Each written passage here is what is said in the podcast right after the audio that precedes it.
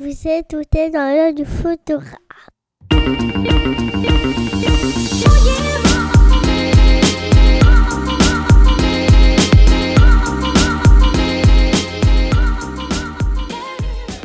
Bienvenue dans ce podcast réalisé par un photographe sur un photographe pour les photographes. Je suis Julien Pasternak et aujourd'hui je vous emmène dans l'œil de Pierre-Louis Ferrer, photographe de l'invisible et de l'imperceptible. Mon invité d'aujourd'hui est un double coup de cœur parce que, et lui-même ne le sait pas encore, je l'ai connu par le plus pur hasard, par deux biais très différents. Le premier, c'est le groupe de street photographie que j'ai déjà mentionné dans l'épisode de Cyril, où il est en train de s'installer tranquillement et sans bruit comme membre permanent. Et le second, au hasard d'une recherche en ligne sur du matériel, où je suis tombé par hasard sur un test de l'objectif qui m'intéressait sur son site, qui m'a amené à enchaîner beaucoup d'articles avant que je réalise que, ah, tiens, je connais ce photographe-là. Son œil est très différent de ce que vous avez l'habitude de voir, parce qu'il utilise des techniques dont vous avez peut-être déjà entendu parler, mais dont vous ne vous êtes jamais approché. Mais surtout parce que son état d'esprit est aligné sur cette approche très différente de la photographie et qu'il voit à tous les niveaux des choses que vous et moi ne voyons pas. Bienvenue dans l'œil de Pierre-Louis Ferrer. Pierre-Louis, bonjour. Bonjour Julien et merci de m'accueillir ici. Merci d'être là. On va attaquer euh, directement dans le vif du sujet. Allez. Euh, je vais te demander déjà dans un premier temps de faire une petite présentation succincte de ta vie et de ton parcours. D'accord. Alors, euh, je suis un photographe professionnel de 31 ans qui vit en région parisienne. initialement, j'ai une formation en ingénierie d'optique et des capteurs numériques qui m'a amené à pratiquer une photographie très technique. Par la suite, euh, je, voilà, je pratique la photographie depuis 10 ans à peu près, mais on va en reparler, je pense. Professionnellement depuis? Et depuis 3 ans, voilà, depuis non 4 ans, 4 ans maintenant, ça passe très vite. Depuis 4 ans, je suis photographe professionnel. Euh, tu as été euh, ingénieur donc avant Oui, j'ai travaillé 5 ans dans l'industrie aéronautique et de la défense sur des systèmes euh, de vision infrarouge euh, thermique principalement ou des baies de commande. Voilà, donc c'est rien, rien de très sexy. Tout s'explique quand même, puisque infrarouge, forcément, ça t'a amené une expertise euh, dans ton domaine de prédilection qui était déjà, déjà visible, déjà perceptible. Pour ceux qui ne le savent pas, parce que j'ai beau être photographe, c'est pas un domaine euh, dans lequel je saurais te dire grand chose. C'est quoi la photographie infrarouge? C'est quoi la photographie ultraviolet? Euh, C'est pas la même chose, je crois. Je te laisse nous expliquer un petit peu euh, de quoi il s'agit. Alors, on va faire un peu de physique. Euh, dans photographie infrarouge et photographie UV, avant tout, il y a photographie. Donc, l'approche de prise de vue est la même qu'en photographie classique. Sauf que la matière première que l'on va photographier, elle, n'est pas la même, à savoir que l'on va photographier dans le domaine de l'infrarouge ou de l'ultraviolet.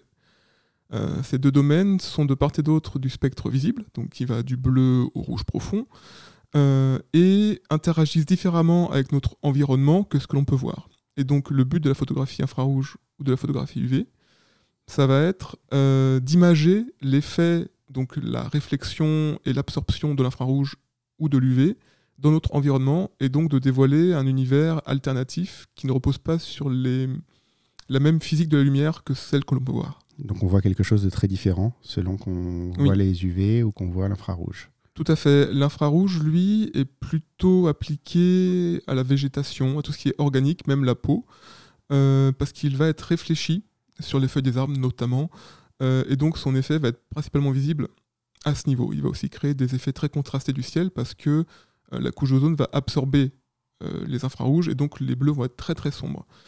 Là où l'ultraviolet, lui, a un effet un peu plus, comment dire, mutagène, on va dire, sans, vouloir faire peur, c'est-à-dire qu'il va traverser davantage la matière et donc il va être amené à révéler ce qui se passe derrière les premières couches du visible. Donc deux rendus complètement différents pour deux types de sujets différents. Comment ça se passe concrètement? Les appareils doivent être modifiés, il me semble? Tout à fait. Euh, les appareils photo de base sont bridés par les constructeurs au niveau de leur capteur pour ne capter que ce que l'on peut voir. Quand on prend une photo, on veut que la photo qui en résulte euh, concorde avec ce que l'on voit, avec nos yeux.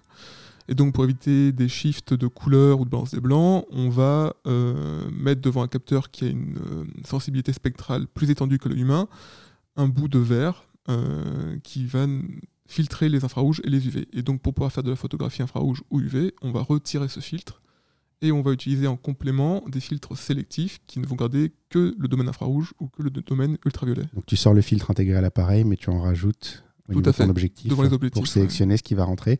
Il y a des filtres différents, de, différents, Oui, oui, oui, de a- différentes puissances, on va dire. Ouais, ben, il y a des filtres plus ou moins sélectifs dans les domaines infrarouge et UV euh, qui vont donner une photo plus ou moins pure en photographie en, en ultraviolet ou en infrarouge et qui donc vont euh, donner des rendus différents en termes de couleurs principalement. Ce qui explique, si on va sur ton, ta page Instagram, qu'il y ait des photos euh, à une dominante plus rouge, des photos à une dominante plus jaune. Tout à fait. Plus on apporte de lumière visible en plus de l'infrarouge, plus on va avoir de tonalités différentes en plus qui vont être appliquées euh, sur les matières sensibles à l'infrarouge. Ma question suivante, euh, tu y as plus ou moins répondu déjà, c'était comment est-ce que tu es arrivé euh, à faire de la photographie infrarouge? Alors j'ai répondu à quand?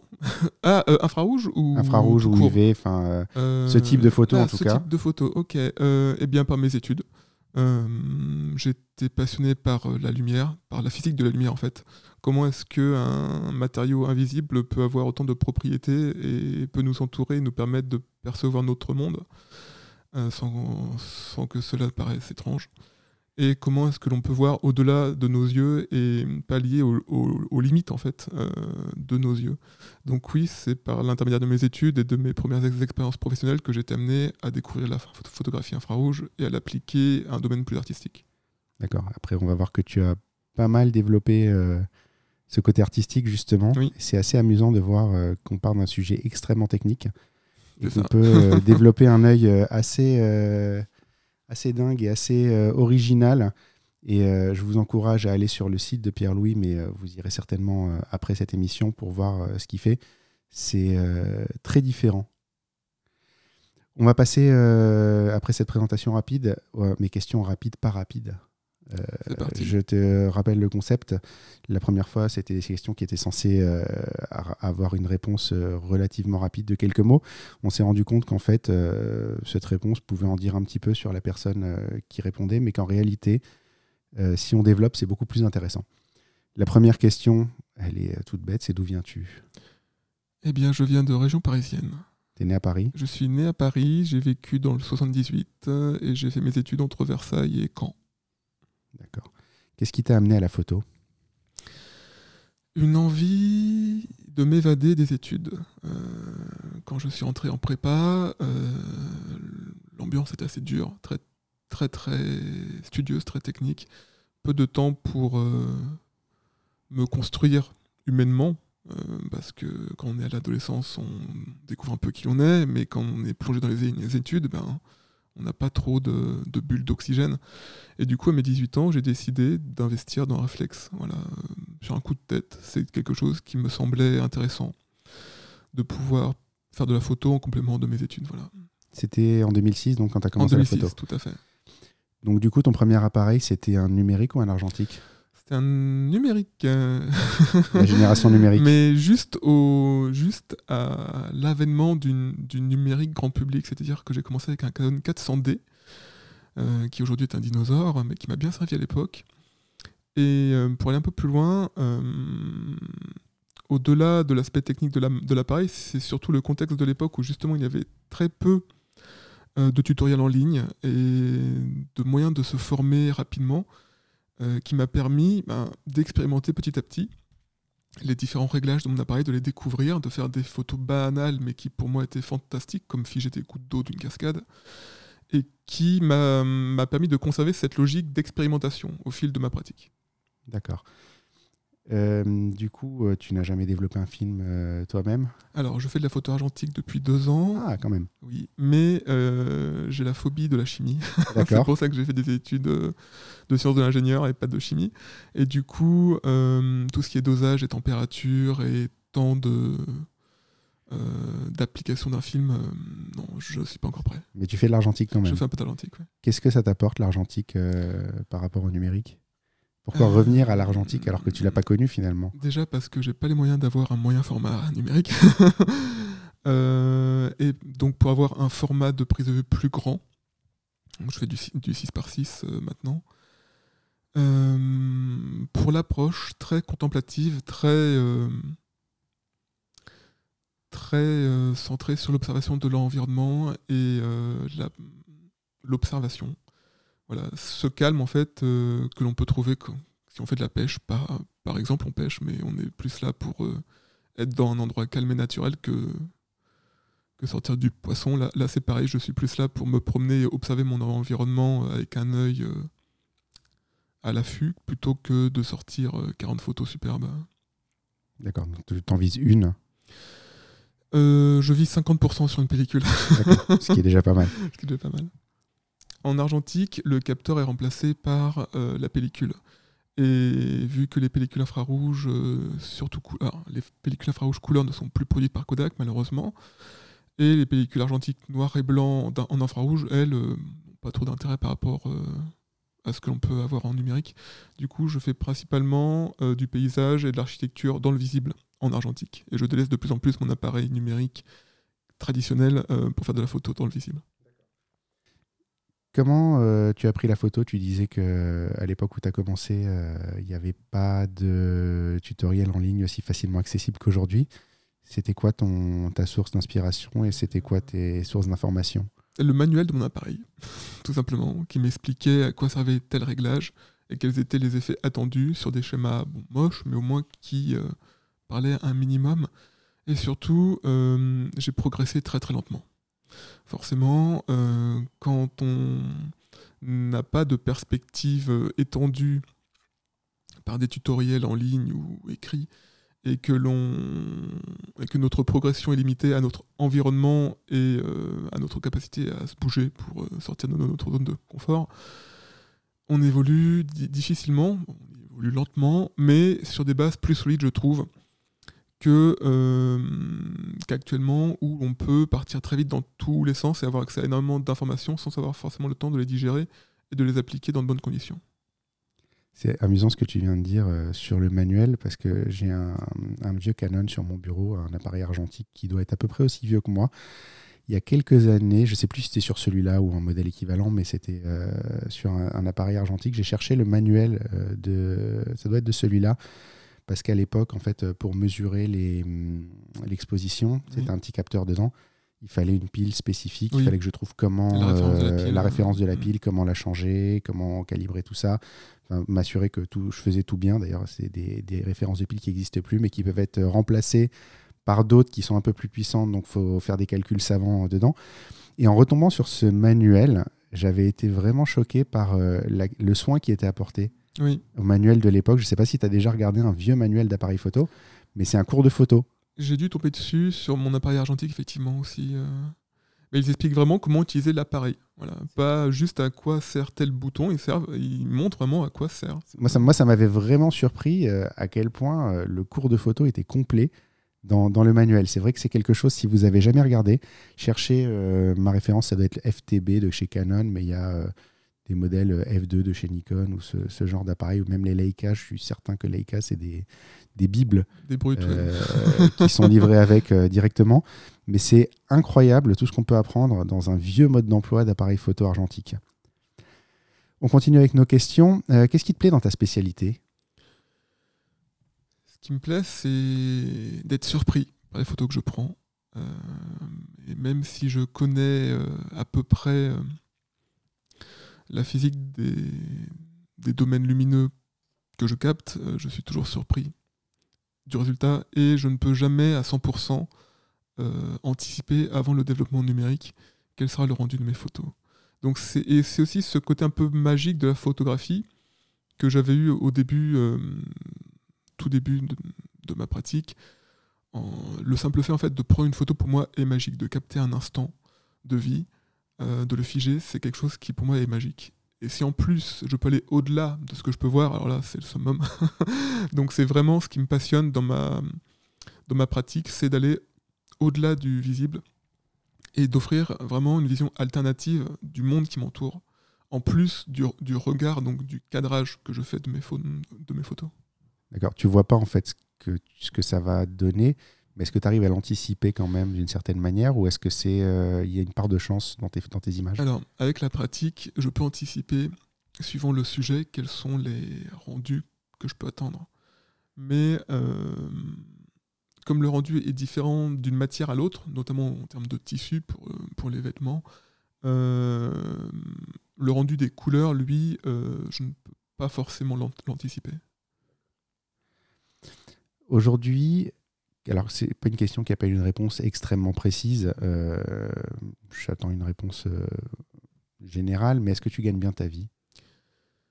Au bout de mes trois ans d'activité, alors il y a eu une baisse euh, de pouvoir d'achat, comme on dit, quand j'ai quitté mon poste d'ingénieur, forcément. sans entrer dans les détails, si toutes les années pouvaient être comme la dernière année, oui, je serais content. D'accord. Est-ce que tu as des photographes préférés Ça peut être dans ton domaine, ça peut être dans un domaine euh, plus vaste. Oui, oui, oui, j'ai des photographes préférés, des photographes euh, que, que j'admire vraiment. Euh, pas seulement pour leurs photos, mais aussi pour leur engagement dans la photographie et au, sein des hommes, tout simplement. Donc il y a déjà Sébastien Salgado, pour son dévouement vraiment à son œuvre. À son œuvre, à son œuvre qui n'est pas seulement photographique. La photographie n'est qu'un moyen de communication pour lui. Et un très beau moyen parce qu'il a une maîtrise hallucinante.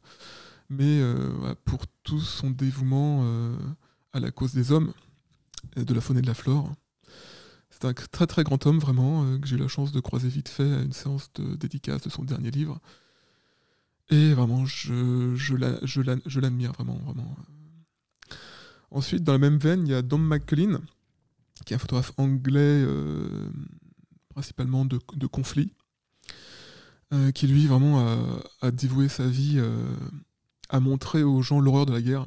Donc il s'est sacrifié, on va dire, psychologiquement, qui vit des jours paisibles actuellement en Angleterre, dans la campagne, mais qui aussi a une vie très très riche et très très dure.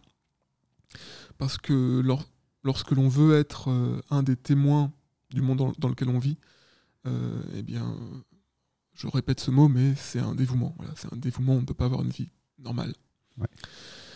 Et le dernier, c'est Richard Moss. Euh, c'est un photographe irlandais qui est spécialisé en photographie argentique infrarouge, entre autres, qui lui est aussi un photographe de conflits, de guerre et d'hommes. Euh, et qui, euh, dans son approche, n'est pas qu'un photographe euh, qui utilise la technique infrarouge argentique, mais qui est surtout un photographe qui utilise des moyens militaires de prise de vue ou de vidéosurveillance pour construire ses reportages. Quand tu parles de moyens militaires, qu'est-ce que tu veux dire? Eh bien, la, la pellicule infrarouge, à la base, a été développée par les militaires pour détecter les camouflages dans les zones arborées, étant donné que les camouflages ressortent normalement en infrarouge, mais que l'infrarouge va uniformiser les tons de la végétation, et donc va permettre de, euh, dévoiler euh, des zones militaires. Et donc lui va appliquer cette technique pour couvrir des événements, et donc va utiliser une technique à la base purement militaire. Euh, pour faire des photos plus artistiques plus artistique et pour faire un, un, reportage qui dénonce justement euh, les méfaits de la guerre. Euh, on enchaîne entre les photographes préférés. Euh, du coup, tes livres préférés, tes photos préférées, c'est celles de ces photographes-là Ou est-ce que tu as des images qui ressortent également dans d'autres photographes et d'autres artistes? Alors, oui, ces photographes ont réalisé des photographies qui sont pour moi les plus marquantes. Ensuite, je peux avoir d'autres photographies en tête qui ne sont, dont je n'ai pas forcément le nom des photographes. voilà. Euh, c'est un peu, euh, c'est un peu le. Tu t'intéresses plus à la photo qu'à l'artiste qui l'a prise? Ben, je suis d'abord confronté à la photographie qu'à l'artiste. Euh, je vois d'abord son œuvre avant de lire le nom, et je ne suis pas forcément amené ensuite à euh, chercher euh, qui est derrière la photo. Pourquoi? Parce que euh, nous sommes actuellement ensevelis sous des tonnes et des tonnes de photographies, de photographes tous aussi talentueux les uns que les autres, et du coup, à un moment, ben, il faut juste apprécier la, photographie. on n'a malheureusement pas le temps de creuser plus. Oui, puis c'est vrai qu'aujourd'hui, à l'époque, on ne regardait pas forcément justement les noms des photographes. On voyait pas mal de photos dans des magazines à la grande époque, l'âge d'or des photos. On ne se posait pas forcément cette question. C'est vrai qu'on ne devrait peut-être pas autant se la poser aujourd'hui. Euh, malheureusement, on est sur euh, de l'autopromotion permanente et souvent le photographe a plus d'impact que sa photo, ce qui en soi peut être un problème. Donc c'est vrai que c'est pas mal finalement d'apprécier une photo pour ce qu'elle est. Ce que je te propose à ce moment-là, c'est que si tu retrouves ces images, euh, on les mettra en lien dans l'article qui accompagne le, podcast. Ça marche. Vous pourrez en profiter euh, sans, sans, commentaire et savourer la photo telle qu'elle a été euh, créée, sans, sans, notre parasitage à nous. Question un peu plus technique. est-ce que tu es plutôt zoom ou est-ce que tu es plutôt focal fixe? Les deux. Les deux, oui, ça dépend des, sujets. Je suis de plus en plus amené à utiliser des focales fixes parce que je suis passé au mirrorless et le fait d'avoir une petite focale fixe argentique adaptée à un mirrorless fait que c'est très compact et que euh, ça me pousse aussi à me rendre compte que ben, j'ai pas besoin d'avoir un ultra grand angle pour faire ce que j'aime.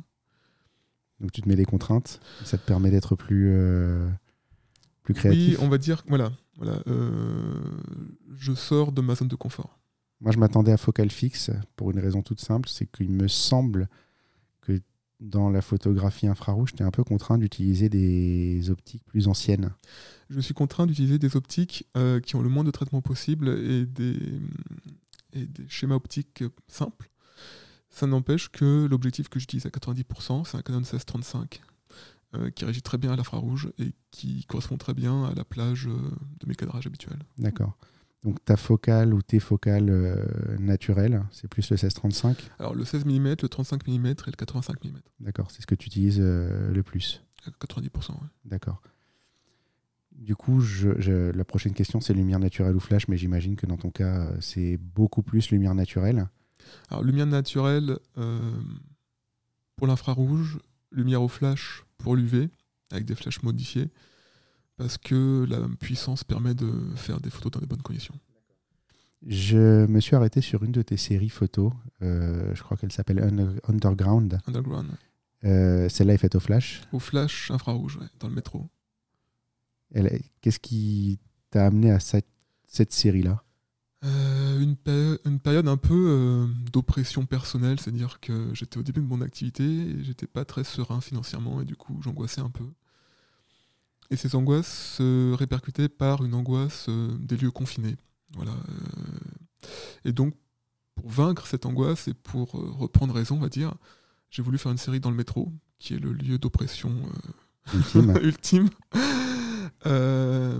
et pour autant garder un aspect angoissant, c'est-à-dire plonger le métro dans le noir total et que les sujets soient uniquement éclairés par un flash infrarouge. L'intérêt étant que les les passagers, les gens qui, qui se meuvent dans cet espace ne voient pas le flash et donc ne sont pas. Euh, C'était la question que je me posais parce que je trouvais ça euh, un peu agressif dans le métro d'attaquer les gens en flash.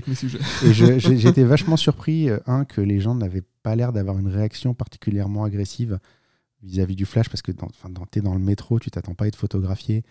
Et tout d'un coup, quelqu'un arrive, te met un appareil photo sous le nez, te met un gros coup de flash dans la tête. Et j'étais vachement surpris de l'absence de réaction des gens. Effectivement, j'avais pas réalisé que ça pouvait effectivement être un flash infrarouge. C'est l'intérêt du flash infrarouge en fait. D'accord. Euh, c'est, alors quand tu dis flash infrarouge, c'est quoi en fait? C'est un flash qui est modifié également? C'est un flash est filtré pour n'émettre que dans l'infrarouge. D'accord. Donc du coup, on voit pas le, on voit pas, la lumière. D'accord. Filtrer, c'est modifié physiquement ou c'est juste un filtre qui est posé par-dessus C'est du bricolage. Donc on, met la cellule flash à nu et on rajoute un, bout de verre qui filtre uniquement les infrarouges. Enfin, qui ne filtre que pour laisser passer que les infrarouges. J'avais trouvé ça extrêmement surprenant, en fait, euh, cette série dans ton, sur ton site. Et j'ai mis du temps à, à la comprendre. D'accord. C'était pas quelque chose que j'attendais sur ton site. Surtout euh, quand on arrive sur les premières photos, qu'on voit des grands paysages. Euh, c'est extrêmement surprenant. Est-ce que tu retouches beaucoup tes photos? Alors, on va dire que je pallie aux limites de mon appareil photo. Euh, comme j'ai une approche très technique et scientifique de la photographie, j'ai vraiment l'approche d'un artisan qui va utiliser la photographie comme une matière première et qui va la modeler suivant ses besoins. Du coup, je ne vois pas l'intérêt de modifier euh, la logique des scènes que je photographie, euh, c'est-à-dire euh, les éléments, voilà, créer des, ambiances qui n'étaient pas là au moment de la prise de vue. Après, vu que je suis dans, dans des techniques de niche qui ne sont pas forcément prévues à la base par les constructeurs d'appareils photo, oui, je suis amené à recaler euh, les composantes euh, colorimétriques pour retrouver un rendu cohérent des photos. Mais en soi, non, je ne retouche pas. J'ai en fait, j'ai tendance à dire que je développe numériquement des- les- mes photos, mais je ne les retouche pas. Est-ce qu'on peut dire que tu les équilibres? Je les équilibre, je les ajuste, ouais, tout à fait. Hors photo, euh, c'est quoi tes sources d'inspiration? Euh, tout ce qui me crée des, des sens- des sensations et des sentiments que je ne ressens pas dans la vie de tous les jours. Donc c'est la, la musique, beaucoup la musique euh, et le cinéma. Mais après, le cinéma a quand même un lien euh, Indirect. direct, euh, oui, bon, direct avec la photographie. C'est juste de la photographie à 30 images secondes. Euh, mais beaucoup la musique pour les ambiances qu'elle crée et les sentiments et les sensations qu'elle crée quand je l'écoute et qui font que quand je me retrouve dans une scène ou euh, un moment de prise de vue qui me rappelle ces sensations, je, fais le lien en fait avec la musique et je me replonge rapidement euh, dans cette ambiance.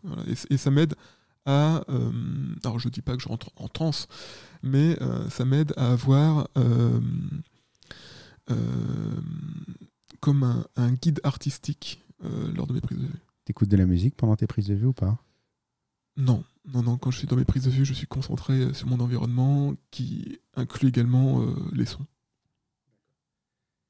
Le- hum, la question suivante, j'hésitais à te la poser, mais en réalité, je pense qu'elle euh, va finalement être assez pertinente. A priori, on pourrait croire que ton activité, c'est beaucoup de moments euh, posés dans le sens où euh, tout est préparé, tout est calme et tu prends le temps de faire tes photos. Mais euh, est-ce que ça t'arrive de faire des photos de moments plutôt réels? En fait, la question exacte, c'est moments réels ou moments posés, mais j'imagine que la majorité, c'est posé. Et pourtant, je pense que dans ta pratique photographique, il y a aussi du moment réel et de l'instant. Alors, il y a eu beaucoup de moments posés, et au cours de ces deux dernières années, ces moments posés m'ont aidé à créer des cadres pour capter des moments réels. Voilà. Euh, donc, je me satisfais de moins en moins des moments posés, et je veux qu'un moment réel et plus instinctif apparaisse dans ce cadre posé. Donc tu peux installer un cadre posé et attendre qu'il se passe quelque chose Voilà, comme à la dans pêche. cette image, comme à la pêche, comme dans la street photographie, ça. comme dans beaucoup de, de domaines. Dernière question rapide par rapide, qu'est-ce que tu fais de ton temps libre? Je pense aux photos que je pourrais faire. Mais c'est vrai, hein, c'est dramatique, mais je pense. Tu vis photo. Ouais, je, C'est pas dramatique. Je hein. ne vis pas photo, je vois photo. Je vois photo, c'est-à-dire que je peux très bien être au restaurant avec des amis, euh, avec euh, ma femme, euh, profiter de moments euh, personnels, être en vacances, mais ça ne dure pas très longtemps malheureusement. Et j'aimerais pouvoir me déconnecter plus facilement, mais mon regard était tellement, euh, je vais pas dire pollué parce que ça rendrait pas hommage à la photographie, mais était tellement Cadré par la photo. façonné par la photographie que euh, chaque instant est une photo potentielle. Voilà. D'accord. Donc tu vois un petit viseur euh, en permanence devant toi en te disant tiens au 35 mm ça rendrait Ouais. comme ça. euh. Et le plus dur a été de me, de, de me convaincre que on a le droit de, de, de passer à côté d'une photo et de juste regarder l'instant. Qu'il y en aura plein d'autres qui arriveront, qui, ju- qui justifieront que je n'ai- pas pris une photo à un instant T. C'est c'est rigolo parce que je pense qu'on voit le monde à peu près de la même manière, mais moi j'ai aucun problème à laisser filer les images. C'est ça. C'est, euh, je suis très, euh, j'aime profiter des moments. Oui. Je pense que le fait d'être photographe et d'avoir tout le temps un appareil photo dans la main fait que ben, euh, j'ai pas, dans mon temps libre, j'ai pas envie d'en avoir un dans la main, très sincèrement. Dans mon temps libre en famille, parce que mon Oui. temps libre, je peux faire de la street photographie. Enfin, tu le sais, tu le sais bien. Euh, je peux faire des photos pour plein, plein de raisons. Je peux faire des films pour plein de raisons. Je peux faire du podcast pour plein de raisons. Mais euh, si je suis avec mes enfants, par exemple, je dois être un des papas qui fait le moins de photos de ses enfants. euh, qui est bizarre compte tenu de mon métier. Ça n'empêche pas de penser Mais- photo. Je pense photo, je la vois à l'image, mais j'ai pas de problème à la laisser Mhm. filer. De temps en temps, je m'arrête, je la fais, mais la plupart du temps, euh, je prends pas le temps. C'est même ma femme qui m'engueule en me disant écoute, euh, ça serait une belle image. Je dis, oui, ça serait une très belle image, laisse-moi la savourer. C'est ton job. Oui, j'aime pas ce, j'aime pas ce c'est ton job où on te tend un Mhm. appareil photo en disant regarde, c'est ton métier, C'est vas-y. ton euh, moment. Tiens, t'es un anniversaire, on te tend un appareil photo, vas-y, c'est Mhm. ton boulot. Euh, non, non, non. Tiens, c'est ta facture. Laissez-moi laissez-moi, laissez-moi profiter des bons moments. On a fini notre rubrique questions rapides par rapide. Cet épisode vous est proposé en partenariat avec The Exception Photographers, le nouveau concours international de photographes de mariage, avec un line-up de juges exceptionnel pour sa première édition, puisqu'il est composé de Victor Lax, Franck Boutonnet, Eric Hamann et Isabella Tink. Pour déterminer qui est le numéro 1 mondial, finit le classement de fin d'année des gagnants de Awards. Il y a 4 grands chelems par an, comme au tennis, et chaque place au classement génère un certain nombre de points. Le classement est en temps réel et basé sur les performances de l'année écoulée, soit les 4 derniers grands chelems, et il est donc plus précis et plus juste pour évaluer qui est en tête à tout moment de l'année. Serez-vous le Nadal ou le Djokovic de la photographie de mariage?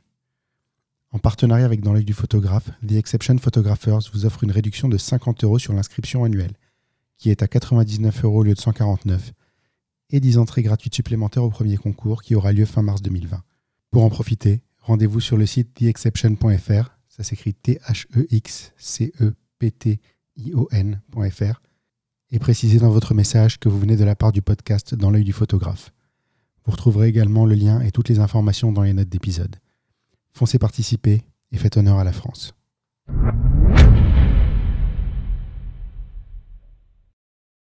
On va parler philosophie par rapport à la photo. Cool. Et là, je pense qu'il va y avoir beaucoup, beaucoup de choses à dire. Euh, la première étant, et ça m'a beaucoup marqué, parce qu'on le voit beaucoup euh, quand j'ai fait des recherches sur toi, on parle de capturer l'invisible et l'imperceptible. Tu te définis comme le photographe de l'invisible et de l'imperceptible. Qu'est-ce que, qu'est-ce que tu entends par là? On a déjà un petit peu abordé le sujet, mais si tu veux le développer un peu plus. Euh, alors, je vais essayer de ne pas avoir un ton trop prétentieux parce que c'est pas du tout le cas, mais euh, mon but, justement, c'est d'offrir aux gens une vision alternative de leur env- environnement qui les questionne sur, euh, sur leur faculté à voir le monde et sur euh, le décalage qu'il peut avoir entre ce que eux croient percevoir et la réalité des choses. Donc, euh, leur faire prendre un peu de recul sur euh, la manière dont est construit leur environnement et les événements ou les lieux, les éléments pardon ou les lieux devant lesquels ils peuvent passer chaque jour sans prêter attention. Tu veux dire qu'il y a tout un spectre de choses qu'ils ne voient pas alors qu'ils sont quotidiennement en face. Euh, Par exemple, la nature à Paris, c'est pas quelque chose qui qui frappe euh, à l'esprit euh, quand on pense à Paris, mais euh, la manière dont les arbres et les espaces verts sont disséminés dans Paris répondent quand même à une certaine logique. Et on, même s'il est plus compliqué qu'à la campagne de profiter de la, de la nature, on peut lever un peu les yeux et profiter des arbres et de la végétation un petit peu. Si on prend un petit peu le temps de profiter de Paris et de se promener sans, sans penser à quelque chose de précis, sans aller quelque part de précis, il y a des choses à voir. Tout à fait. Donc quand tu dis euh, invisible, imperceptible, c'est pas que le spectre lumineux. Alors, ce n'est pas, voilà, ce n'est pas juste dans la technique, c'est aussi dans la démarche euh, et la finalité de mes photos. Euh, ça peut être des photos à terme, à, à terme, à but informatif, préventif, comme pour la photo UV principalement. Euh, ou des photos justement plus contemplatives où euh, les couleurs et les formes prennent le pas vraiment sur un, sur un message particulier. J'ai regardé un petit peu euh, ton travail côté plus commercial. Oui. J'ai l'impression que c'est beaucoup euh, sur la peau, Oui, euh, que tu as pas mal euh, de, de convergence avec les produits de beauté, euh, ce genre de choses. Alors, le domaine de la dermatologie et de la cosmétique, effectivement, euh, sont mes principaux clients. 95% cette fois-ci de mes clients. Euh, J'ai pu créer ma niche, je suis content, à force d'expérimentation et de tests. Et euh, aujourd'hui, euh, alors je ne suis pas là pour promouvoir des produits de beauté, je suis principalement là pour faire comprendre aux gens que le soleil et l'environnement impactent leur santé d'une manière dont ils n'ont pas forcément conscience. Et que le capital santé qu'ils ont, et que je peux dévoiler à travers la, la photographie UV, une fois qu'il est perdu, il est perdu. Mais qu'il n'est pas trop tard pour avoir des bonnes pratiques. C'est ce qui a inspiré ta série qui s'appelle Le Brut. Brut, tout à fait. Alors pour ceux qui ne l'ont pas vu, je vous invite à aller la voir en vrai, évidemment, ce sera beaucoup plus parlant. Mais c'est des visages en UV ou en infrarouge en UV, ultraviolet, ouais. en ultraviolet, où on voit absolument tous les défauts de la peau des gens. C'est ça le- l'idée Euh, les défauts. La- les- c'est- une vue de l'esprit, mais oui, euh, tous les détails de la peau et toutes les zones d'usure de la peau et les endroits qui ne sont plus protecteurs. D'accord. Donc d'une série qui, a priori, aurait pu être quelque chose de très informatif Oui. pour euh, l'industrie euh, de la beauté. Finalement, tu as fait une série d'art. C'est au spectateur de faire son avis, mais oui, j'avais une démarche artistique quand je l'ai créé, tout à fait. Est-ce que euh, dans ces démarches artistiques, tu essayes de créer par exemple une exposition ou un livre ou euh, quelque chose euh, de ce genre?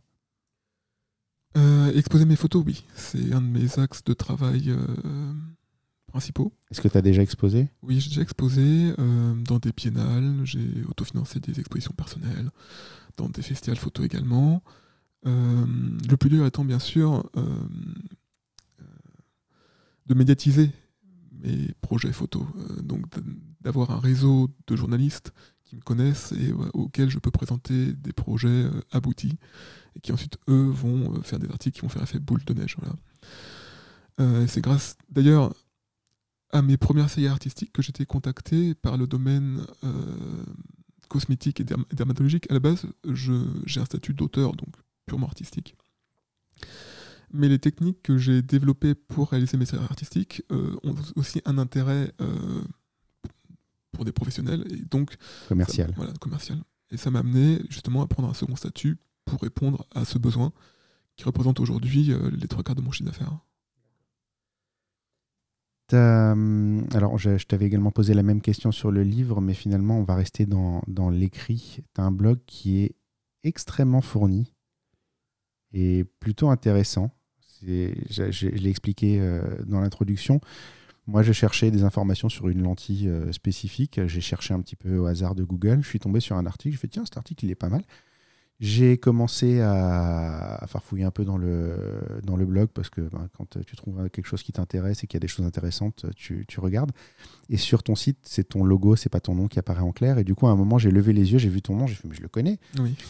Euh, du coup, euh, je sais que tu as travaillé un peu dans la formation, tu travailles peut-être encore dans la formation euh, aujourd'hui.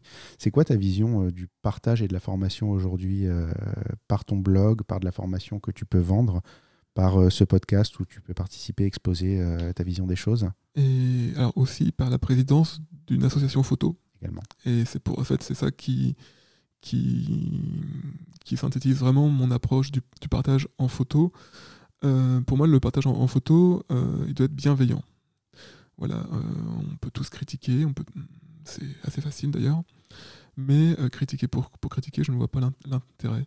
Critiquer pour élever la personne dans, dans sa pratique, lui ouvrir des nouvelles perspectives, c'est ça qui pour moi est utile dans l'échange photo.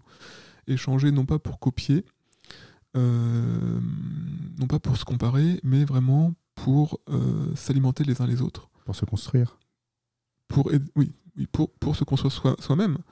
et parce que l'échange humain, pour moi, est un plaisir euh, que je n'avais pas ben, dans mon travail d'ingénieur et qui m'a aussi amené à devenir euh, indépendant. On a abordé un peu le, côté euh, artistique qui a amené finalement le côté commercial de ta société à se développer. Aujourd'hui, comment est-ce que tu répartis ton approche de la photo entre le côté artistique, qui a priori est le, le cœur de ta spécialité, et le côté business qui se développe Euh, Est-ce qu'ils sont très interconnectés finalement? Ou est-ce que c'est deux mondes totalement séparés, lequel prend le pas sur l'autre? Alors, euh, la priorité actuelle pour moi est de manger. Donc, euh, les- le domaine artistique étant un domaine très sélectif, très basé sur l'entre-soi, il est très compliqué de percer rapidement euh, dans les galeries et autres. Euh, il faut vraiment faire ses preuves. Et donc, euh, actuellement, la, majeure partie de mon, travail vise à, monter des projets professionnels et commerciaux mais toujours dans l'approche d'aider les autres. Voilà, je ne fais pas de marketing, je ne suis pas un commercial qui vend des assurances. Je veux que euh, le travail que je fais, le travail commercial et photographique que je fais, euh, ait un lien avec ma philosophie de la vie et ma philosophie artistique. Voilà.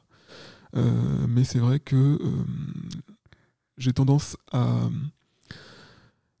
construire des projets artistiques sur le long terme en y consacrant de temps en temps quand j'ai un peu de temps. Mais du coup, quand j'ai le temps, je me bloque vraiment une période pour y travaille à fond. Mais dès que j'ai une demande professionnelle qui arrive, une demande commerciale, euh, eh bien, elle prend le pas. Est-ce que euh, ces demandes commerciales s'appuient quand même encore aujourd'hui sur le, côté artistique ou est-ce que tu as développé une offre commerciale un peu spécifique et euh, qui du coup est plus comment dire? Est-ce que dans ton approche commerciale, tu as toujours justement ce côté artistique qui doit vraiment être présent ou est-ce que tu un, peu plus, euh, un peu plus souple, on va dire? Alors, euh, jusqu'à présent, j'ai uniquement été contacté euh, pour la- la- l'approche technicienne. C'est-à-dire que euh, lorsque j'interviens sur un tournage de publicité ou ben, on me demande de gérer la prise de vue V, mais il y a un directeur artistique qui gère. D'accord, donc tu as quelqu'un par-dessus oui, qui va gérer Je- le côté plus artistique. parce que une équipe. ouais. je trouve que ta discipline, justement, et euh, c'est de la technique, euh, mais en même temps, c'est une technique qui est un art en, en soi. C'est euh, tellement spécifique. Oui. Et euh, je trouve que les deux sont indissociables. En fait, la technique et l'artistique, dans ce domaine-là, je les trouve assez indissociables. Et j'ai du mal à comprendre euh, comment quelqu'un peut te, te diriger euh, artistiquement, alors que toi, tu fais un côté technique. Finalement, on va te retrouver quand même dans, dans l'artistique, malgré tout. Euh, ben parce qu'il me demande euh, toutes les informations liées à mon domaine euh, de spécialité qui pourraient interférer avec leur cahier des charges client. Et vu que les boîtes de production, elles, ben, elles ont une demande client euh, Très précise. fixe, voilà. ils n'ont pas non plus, eux, la possibilité de craquer sur l'artistique. D'accord, donc toi, tu es, plus là pour enlever des choses, pour s'assurer qu'il n'y a rien dans leur chemin, Voilà. pour rajouter. euh, Je suis là pour faire vision. des prises de vue UV sur euh, des, des, des produits qui ont intérêt à être photographiés en UV. C'était ma question euh, suivante. Comment est-ce qu'on vend de la photographie infrarouge et UV Alors, jusqu'à présent, ce qui est agréable, c'est que je n'ai jamais eu à démarcher. On est toujours revenu à moi parce qu'on m'a trouvé via les articles qui étaient faits sur mes séries artistiques. Ce qui est flatteur en soi, c'est sûr. Et ce qui m'a surtout amené à faire des très très belles prestations, à, voyager pour, euh, euh, pour intervenir sur des projets très in- intéressants. Et l'intérêt de travailler sur des projets audiovisuels aussi euh, via des boîtes de, de, de, réal- de réalisation, des, des, agences de communication, c'est que chaque tec- tec- technicien et chaque intervenant du projet, ensuite, lui, eh bien, il va être amené à travailler dans d'autres boîtes, sur d'autres projets. Et il me garde en tête. Donc ça, c'est cool. C'est une chose euh, que je, dis à chaque fois. Moi, je travaille dans l'événementiel, donc j'ai des clients qui sont des agences d'événementiel avec des commerciaux détachés. Et de temps en temps, bah, tu as le commercial qui quitte cette boîte-là, qui va travailler ailleurs. Et à chaque fois que je dis ça, les gens me regardent avec un air euh, disant Oh là là, mince, t'as perdu ton contact dans la boîte et tout. Et je dis Non, mais euh, en fait, c'est une chance parce que cette personne-là, elle va aller ailleurs. Elle peut tout à fait t'emmener Elle va butiner avec ailleurs. elle. ouais. Toi, tu es installé quelque part. Il y a un petit risque qu'il y ait une nouvelle personne qui arrive qui va imposer quelqu'un d'autre euh, à ton poste. Mais la probabilité, on va dire à 70%, c'est que tu restes en place là où tu es et que tu sois en plus emmené ailleurs. Donc, c'est un- une bonne manière de développer ses, ses affaires. Et c'est vrai que j'ai jamais compris cette peur euh, des gens de voir leurs clients bouger, alors qu'en fait, c'est une opportunité extraordinaire pour, pour moi. Oui, il n'y a pas de peur à avoir, à avoir le plus de contacts possible. J'ai vu également sur ton site euh, une rubrique valorisation du patrimoine. Ça se passe comment? Est-ce que c'est des choses euh, que toi, tu as fait par passion au départ et qui sont devenues pareil euh, des, des sujets commerciaux par opportunité? Ou est-ce que les gens sont venus spontanément vers toi? Alors là, on est clairement dans l'opportunité. C'est-à-dire qu'en 2010, euh, avec un groupe d'amis qui fait aussi de la photographie infrarouge, nous avons passé dix jours en Dordogne et dans le Périgord, qui est très très riche en patrimoine euh, culturel euh, et végétal. Il y a de très très beaux jardins.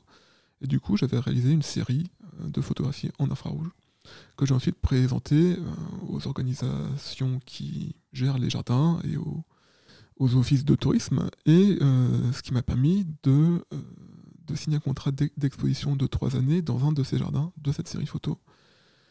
Et euh, je trouve que la photographie inf- infrarouge, euh, donc qui marche très bien dans le végétal, euh, permet aussi de valoriser davantage le patrimoine culturel et végétal, d'où le titre de la prestation, en donnant un côté plus féerique et encore une fois alternatif assez pop qui attire le regard et qui indirectement attire les visiteurs. D'accord. C'est aussi une façon de faire différemment des choses qui ont peut-être été photographiées des milliers, des milliers de fois. Tout à fait. Est-ce que ta spécialité fonctionne en reportage événementiel? Je te pose la question parce que je l'ai vu sur ton site également. Tu as photographié alors, Rock en scène? Oui, alors pour le coup, Rock en scène m'a contacté aussi. en fait, toutes les prestations que j'ai montrées, les gens m'ont contacté. Euh, donc il m'avait contacté, oui, pour couvrir euh, l'édition 2018. Euh, l'idée étant à l'époque de, commencer à donner chaque année une carte blanche à un photographe différent qui a son propre style pour couvrir l'événement. Bon, il semblerait que, l'idée n'est pas perdurée, malheureusement, j'espère que c'est pas de ma faute. Mais oui, l'infrarouge, à partir du moment où les contraintes d'éclairage euh, s'accorde avec les contraintes de l'événement, il n'y a aucun souci. Par contre, des événements en intérieur, c'est un peu plus compliqué, effectivement. D'accord, parce que la lumière est artificielle et du tout coup, à fait. Et l'infrarouge est très sensible au flair aussi, donc tout ce qui est éclairage direct, crée des flares, ça devient illisible. Tu me disais plutôt que tu t'étais mis à la photographie argentique. Oui. Euh, que la photographie argentique, du coup, c'était plus compliqué de faire de l'infrarouge. Est-ce que tu fais, euh, au-delà de la photographie argentique, d'autres choses euh, qui sont pas liées à ce domaine-là? Est-ce que tu fais des portraits non, ah, oui, argentiques? Est-ce que tu fais des photos ah, moi, je, on, fait quelques sorties en street photographie ensemble. Est-ce que ces sorties, tu les fais en, UV ou en infrarouge, par exemple Je les fais en infrarouge pour le fun, en fait. Euh, mais je pourrais les faire en visible tout à fait. C'est juste que actuellement, euh, l'appareil le plus compact que j'ai est un appareil modifié pour l'infrarouge, du coup, je, l'utilise. Euh, je fais un peu de sténopé aussi. D'ailleurs, j'ai commencé l'argentique en faisant du sténopé, juste avec une boîte en, bois et un, et Est-ce que tu peux expliquer pour ceux qui ne sauraient pas ce que c'est Le sténopé, c'est se reposer sur la diffraction de la lumière pour créer une image sans objectif, juste grâce à la diffraction de la lumière à travers un trou d'épingle. Euh, ce qui va faire qu'on va avoir une netteté très étendue et en même temps une netteté euh, polluée par la diffraction. Donc euh, ça permet d'avoir des, scènes donc très, très long temps de pause assez vaporeuses. C'est assez intéressant. Pour revenir à la question précédente, donc, qu'est-ce que tu fais hors UV Infrarouge. Euh, je fais de l'architecture. J'aime beaucoup les paysages urbains. Même tout ce qui est graphisme urbain, j'aime beaucoup. Euh, j'ai d'ailleurs un très bon livre euh, des plus grands architectes et de leurs œuvres qui m'aident beaucoup aussi en photographie à trouver des angles intéressants. Qu'est-ce que je fais? Des portraits aussi, en studio, des fois des portraits beauté, des shootings. mais c'est vrai que ma pratique tend à se à se spécialiser de plus en plus dans l'infrarouge et dans l'UV. C'est ta différence Oui, oui, c'est ma différence. Je, je fais un petit aparté parce que ça m'est venu pendant qu'on en discutait, mais il y a un des conseils, je pense, les plus répandus pour euh, les photographes qui débutent, c'est de faire les photos que vous aimeriez faire et ça attirera les clients qui correspondent à ces photos-là. Est-ce que tu dirais que ton activité s'est développée toute seule comme ça quasiment quoi? J'ai pu me permettre au début financièrement euh, de, de faire tous les projets artistiques que j'avais en tête dans mes années euh, de salariat. Et donc c'est c'est comment dire? C'est libérateur? Oui, et puis euh, c'est un confort que tout le monde n'aime pas. Donc si on peut se permettre effectivement de commencer par faire les, les photos qu'on aime, il faut le faire. Mais il ne faut pas que ça mette en péril son activité. D'accord. Donc c'est pas ton activité, tu peux t'amuser? Quand ça devient ton activité, tu as tendance à être plus euh, commercial justement dans ton approche? euh, Est-ce qu'aujourd'hui tu réfléchis par exemple avant de faire une photo à ce qu'elle pourrait te rapporter euh, ensuite? Oui, parce que pour moi c'est un investissement en temps. Et l'investissement en temps pour une photo que je fais pour le plaisir, c'est du temps que je n'aurai pas pour une, activité professionnelle. D'accord. Donc tout est du marketing quelque part. Non, tout est dans la mesure. Voilà, On, va, on va rechanger de sujet, mais il y a un aspect de toi euh, qu'on n'a pas encore abordé. C'est euh, dans la profession de photographe, ton engagement pour maintenir, euh, j'allais dire, un haut niveau de qualité et d'exigence, mais c'est pas tout à fait ça. c'est en même temps une forme d'originalité pour chaque photographe, le fait de ne pas copier les autres.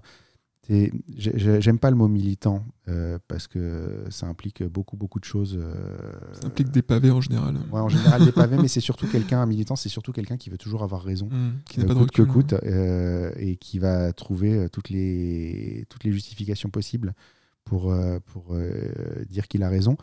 Mais je trouve que tu es très engagé dans, dans, dans le, le fait que la photographie doit être euh, de qualité, que chaque photographe doit trouver son style, que la copie euh, des styles des autres n'est pas forcément une bonne chose. Et j'aurais aimé qu'on en parle. Euh, on va aborder rapidement, on avait dit qu'on en parlerait un petit peu, sans, sans en faire le sujet de l'émission, de la belle photographie.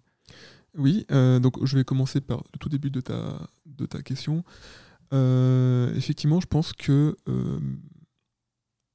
il y a une rigueur de plus en plus dure à tenir aujourd'hui en photographie.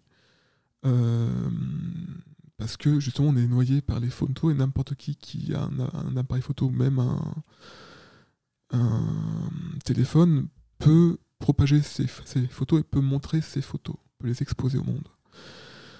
C'est pas parce qu'une photo est beaucoup vue qu'elle est intéressante. Euh, mais actuellement, c'est l'argument d'autorité. Voilà, elle est beaucoup aimée par la masse, du coup, elle est qualitative. Du coup, j'ai du succès. Et on se fiche de savoir si euh, c'est quelqu'un d'autre qui a imaginé euh, cette technique, cette photo, cette Voilà. façon de faire. Euh, je différencie aussi la technique de, du regard et du, style. La technique, tout le monde peut l'apprendre. Personnellement, je n'ai rien inventé. J'ai beau être spécialisé en infrarouge et en UV, je ne conçois pas mes propres capteurs. Je n'ai fait qu'adapter un paramètre à mon besoin et à ce que je voulais faire. Mais euh, la technique, tout le monde peut la maîtriser. Ce qui va faire la différence, c'est la manière de l'utiliser. Donc autant pour moi, j'estime vraiment que la technique est indispensable. C'est- euh, le manque technique n'est pas une justification. Euh, la technique est indispensable, mais euh, elle n'est pas suffisante du tout. Euh, pareil pour le matériel, c'est pas parce qu'on a du matériel haut de gamme qu'on le maîtrise. Il faut avoir le matériel euh, qui est, qui est Adapté à nos besoins ouais. et, pour, et que l'on maîtrise en fait, pour que la partie matérielle et technique ne, ne soit plus un frein et que le seul limite ensuite soit notre créativité. Et donc, j'ai aucun problème à échanger sur les techniques, à même faire des tutos gratuitement. Ben, C'est pas parce que les gens savent comment je fais mes, mes photos qu'ils vont me copier ou me piquer. euh, Ils le feront, mais tu t'en fiches. ils le font, mais, mais j'ai quand même mon regard. Et ce qui est important pour moi en photo, c'est de partager mon regard. Voilà. Et à partir de là, oui, euh, donc on va embrayer sur la belle photographie. Le fait d'être noyé dans les images, euh, de mon point de vue, a fait que le métier de photographe, la profession de photographe a été nettement dévalorisée. Parce qu'au final, si tout le monde peut faire et montrer des photos qui sont aimées par tout le monde, au final, euh, quelle est l'utilité de payer quelqu'un pour faire des belles photos C'est pour ça que être photographe, pour moi, c'est pas juste avoir un sirette, c'est avoir une démarche, une logique de, de, ré- de réalisation et un univers Et un œil. et un œil. Le nom de cette Voilà émission. C'est pour ça que ça s'appelle Dans l'œil du photographe. habile. Et, euh, et donc, je, veux, avec mes, moyens, même si ça peut paraître naïf ou un peu candide actuellement, remettre en avant cette, euh, expertise et euh, ce, sa- ce savoir-faire des photographes qui ont choisi d'en faire ce métier euh, et de créer des univers et des photographies qui sont belles et qui parlent aux gens et qui sont maîtrisées. Euh, surtout à l'heure actuelle où, euh, pour plein de raisons, euh, le métier de photographe euh, est un peu déstabilisé par différents acteurs. Qu'on n'aimera pas. Pas la faire de pub. D'ailleurs, on a voulu s'app- s'appeler Oftalmou à la base, et puis on s'est dit que ce serait trop connoté. Mais donc oui, alors la belle photographie, qu'est-ce que c'est? C'est un projet que je mène avec un collègue qui s'appelle Benoît, euh, qui est de proposer justement un espace pour trouver des photographes talentueux dans tous les domaines, euh, pour les clients à la recherche d'un photographe, et pour les photographes euh, de montrer de manière élégante leur photographie, tout- tout- toute leur discipline, et d'être mis en avant, de pouvoir s'ex- s'exprimer eux-mêmes, tous ceux qui n'auront pas la chance d'être derrière ton micro. Donc, de, s'exprimer un minimum sur leur démarche, sur leur philosophie euh, et sur leur univers. Voilà, parce que faire appel à un photographe, c'est pas juste commander des photos, c'est commander un regard. Et donc, il y a un échange humain qui est indispensable de la part du client pour que le photographe comprenne ses attentes et de la part du photographe pour que le client euh, sache à quoi s'attendre aussi. Tu veux faire renouer un dialogue entre le client Tout et le fait, c'est photographe. ça, vraiment, le dialogue. Le dialogue, et c'est pour ça d'ailleurs que nous ne voulons pas nous interposer, donc interférer entre le photographe et le client. Euh, ce que nous voulons, c'est euh, que les photographes soient trouvés par des clients dont le besoin correspond à leur dis- dis- discipline, et pour les clients de trouver rapidement des photographes qui répondent à leurs besoins. Après, ce qui se passe entre eux, c'est leur business. Euh, on n'est pas indépendant pour avoir quelqu'un au-dessus de nous qui doit nous dire comment faire notre travail. Voilà. Et donc c'est en construction et nous échangeons beaucoup justement avec les photographes, les autres photographes pro- professionnels que nous recrutons actuellement sur notre groupe Facebook parce que nous n'avons pas euh, nous connaissons nos limites en termes de connaissance du, mé- du métier et chaque di- discipline a ses spécificités euh, que nous avons ne pas connaître. Et du coup, c'est en les connaissant et en étant au plus près des difficultés ou des spécificités de chaque pho- photographe que nous serons à même de créer la solution euh, la plus juste et la plus solide. Pour être dans le groupe depuis euh, les jeunes heures du groupe, Oui.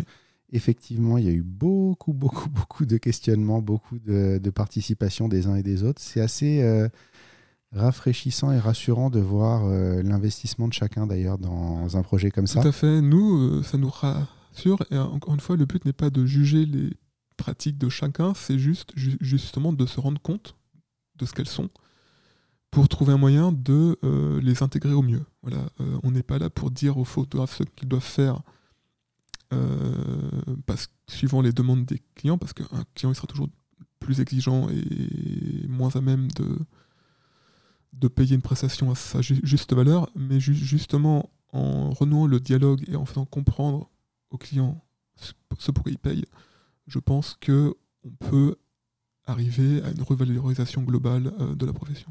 Merci euh, pour ce partage de ta philosophie euh, et photo beaucoup et Pour business. toutes ces questions. On va- euh, n'a pas terminé encore. D'accord, ok. On, va, on va juste euh, faire rapidement quel est le pire moment de ta carrière, ta jeune carrière Ouais, ma jeune carrière.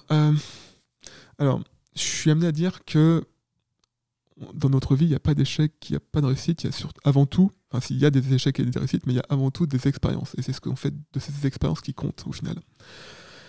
Donc, l'expérience la moins agréable que j'ai eue, c'était. euh, on m'avait commandé un reportage photo pour illustrer euh, euh, le site web et la communication d'une université à Copenhague.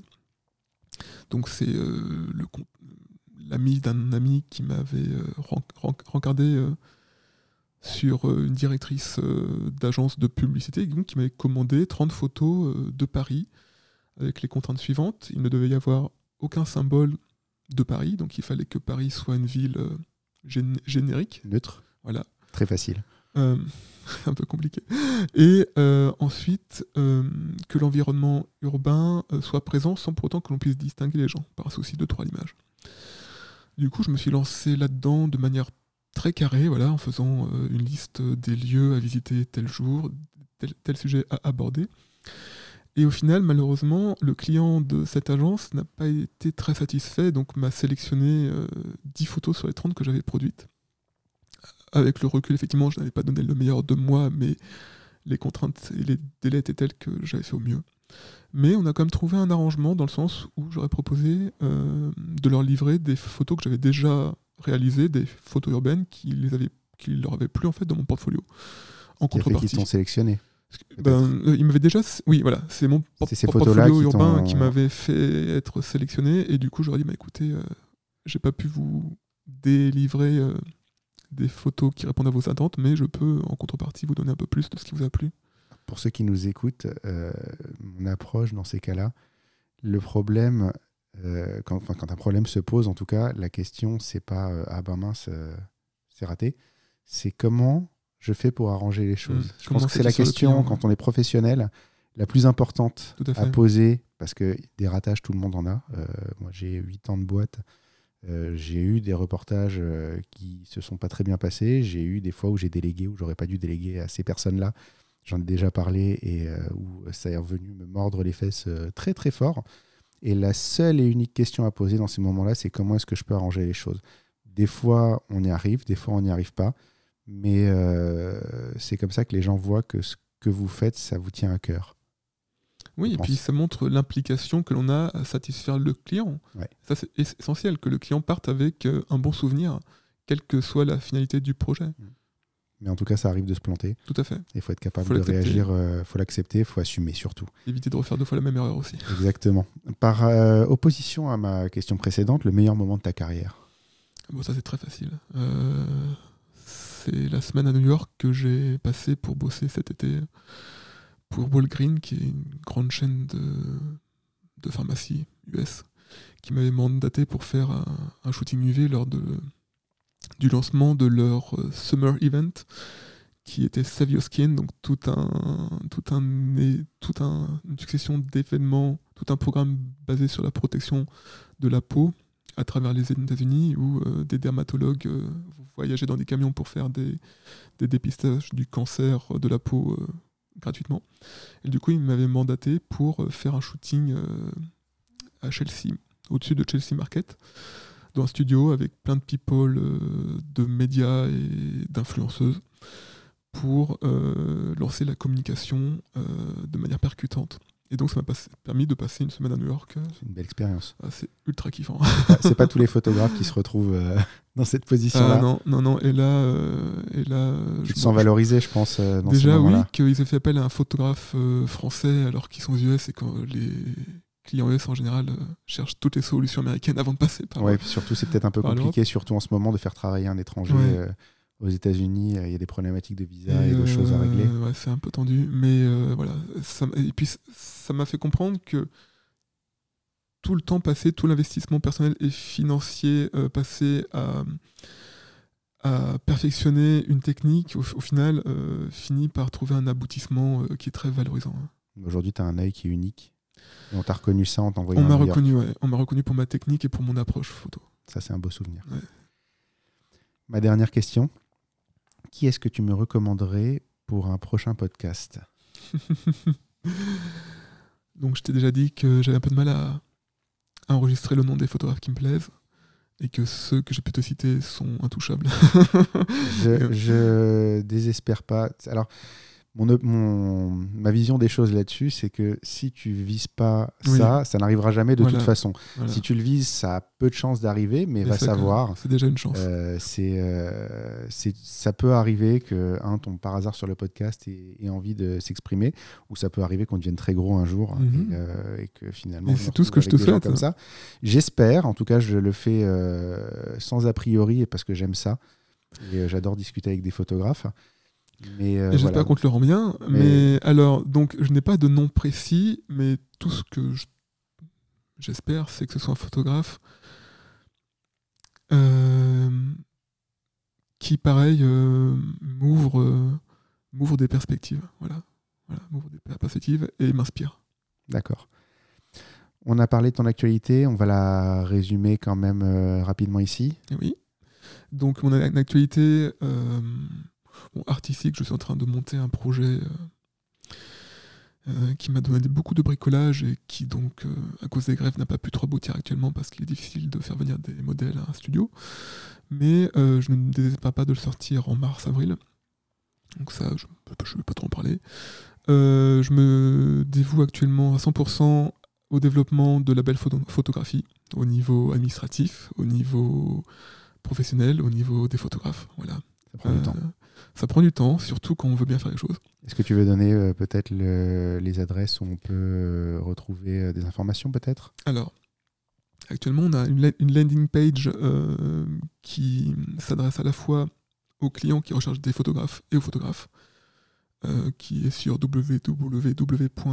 www.label.photo, sans S, qui expliquera syn- synthétiquement et pour aller droit au but, voilà, ce que l'on souhaite faire.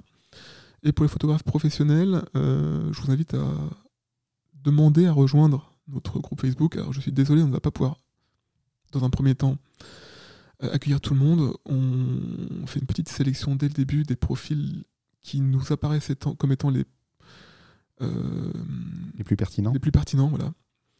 Parce que euh, on souhaite mettre en place une, voilà, une, une offre de lancement et créer un noyau dur de photographes qui nous aideront ensuite à faire grossir euh, la communauté de manière qualitative. qualitative, éthique et professionnelle. Très Toujours. bien.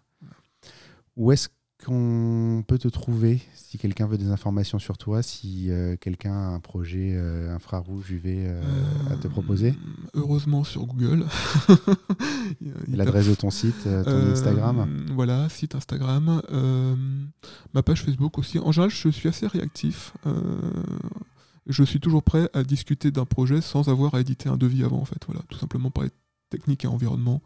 Technique, euh, toute demande n'est pas sujette à un devis. Voilà, c'est seulement si je suis amené à, à travailler. à travailler. Voilà. L'adresse de ton site, c'est quoi? Alors c'est www.plferrer.photo, cette fois-ci avec un S. Pourquoi faire simple? Quand on peut faire compliqué oui, c'est ça, mais parce que j'ai beaucoup de photos en fait. Euh, je mettrai tous les liens euh, de ta page euh, web, de ta page Facebook, de ta page Instagram dessus. Et je te remercie d'avoir participé à cet épisode avec moi. C'était très intéressant. pour le- le- la troisième session, c'est un honneur pour moi vraiment. Je suis très content d'avoir pu m'exprimer ici. Tu as, un bel œil et Ben, je, suis ravi, je suis ravi d'avoir eu l'occasion de te faire parler dans ce micro. Et plaisir partagé, vraiment. Merci beaucoup. Merci à toi.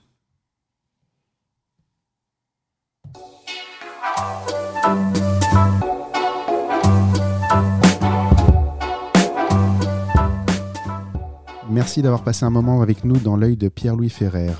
Si vous avez écouté jusqu'ici, c'est que le contenu de cet épisode vous a plu et vous apporte quelque chose. Vous pouvez nous aider à développer notre public de plusieurs façons. En vous abonnant au podcast, en partageant le lien de l'émission sur vos réseaux sociaux avec un petit mot gentil pour la conseiller à vos amis, en parlant de nous et en partageant le lien sur les groupes de photographes dont vous faites partie, en laissant des notes et des commentaires sur votre application de podcast préférée, et en contactant les photographes que vous aimez et surtout, surtout, surtout que vous connaissez. Ne les harcelez pas en mon nom pour leur dire qu'il y a un super podcast qu'ils doivent absolument faire. Ça fait une vraie différence en termes de visibilité et ça nous permet de développer la notoriété de ce podcast et d'avoir plus d'écoute, donc de produire plus d'épisodes et surtout de vous faire visiter l'œil d'invités toujours plus intéressant. Je vous rappelle que je suis aussi et avant tout photographe événementiel et que vous pouvez me retrouver sur mon site julienpasternac.com pour immortaliser vos mariages, bar mitzvah et autres événements entreprises et me suivre sur Instagram ou m'ajouter comme ami sur Facebook. Je vous laisse des liens dans les notes d'épisode pour que vous retrouviez tout ça facilement. C'est tout pour aujourd'hui. Le mot de la fin revient comme d'habitude à Violette et Samuel.